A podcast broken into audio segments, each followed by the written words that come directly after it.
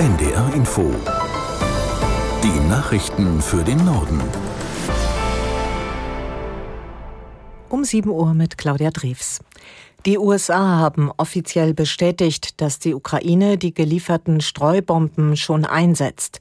Der Sprecher des Nationalen Sicherheitsrates des Weißen Hauses Kirby sagte, man habe entsprechende Rückmeldungen erhalten.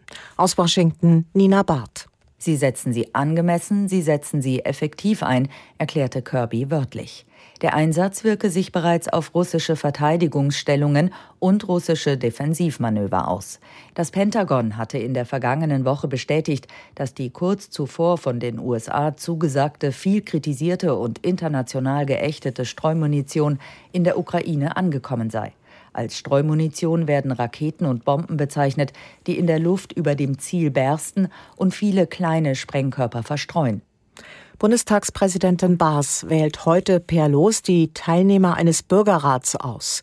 Es ist der erste, der vom Parlament beschlossen wurde. Die Runde soll sich ab September mit Fragen rund um das Thema Ernährung beschäftigen. Dabei könnte der Rat etwa Vorschläge zu Haltungsformen, Preisen oder Lebensmittelverschwendung erarbeiten. Was davon umgesetzt wird, entscheidet der Bundestag. Für den Rat bewerben konnte man sich nicht. In einer ersten Runde wurden 20.000 zufällig ausgewählte Personen angefragt. Alle, die Interesse gezeigt haben, können heute ausgelost werden.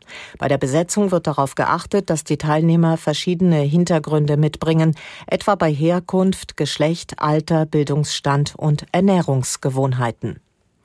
Die SPD will sich dafür einsetzen, einen sozialen Pflichtdienst einzuführen. Nach der Sommerpause will die Partei darüber diskutieren. SPD-Fraktionsvize Wiese sagte der Rheinischen Post, es brauche wieder mehr Respekt im Land. Aus Berlin Efi Seibert.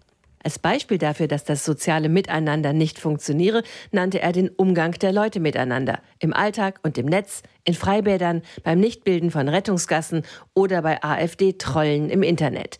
Ein solcher Pflichtdienst müsse kein ganzes Jahr dauern, aber mindestens drei Monate, sagte Wiese der Rheinischen Post. Grüne und FDP sehen das kritisch. Im Koalitionsvertrag ist kein solcher Dienst vorgesehen. Die Union dagegen will ein verpflichtendes Gesellschaftsjahr in Deutschland einführen.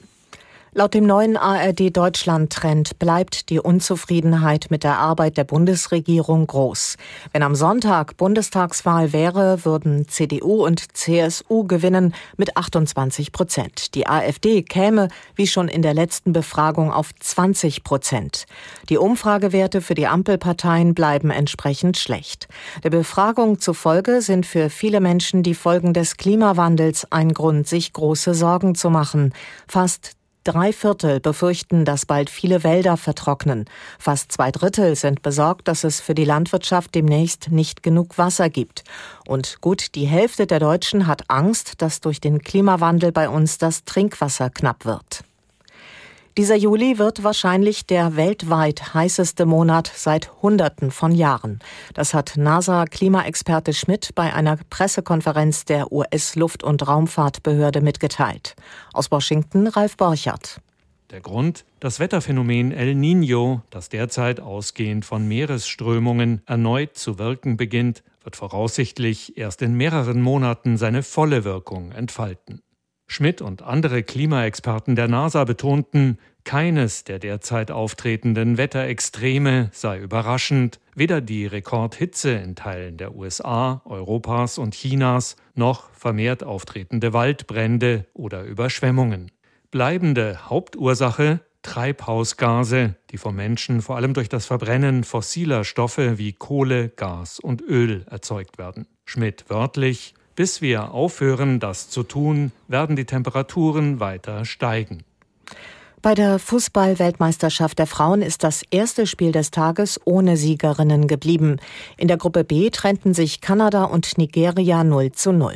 In diesen Minuten beginnt in Gruppe A das Spiel Philippinen gegen die Schweiz. Später treffen in Gruppe C noch Spanien und Costa Rica aufeinander. Soweit die Meldungen.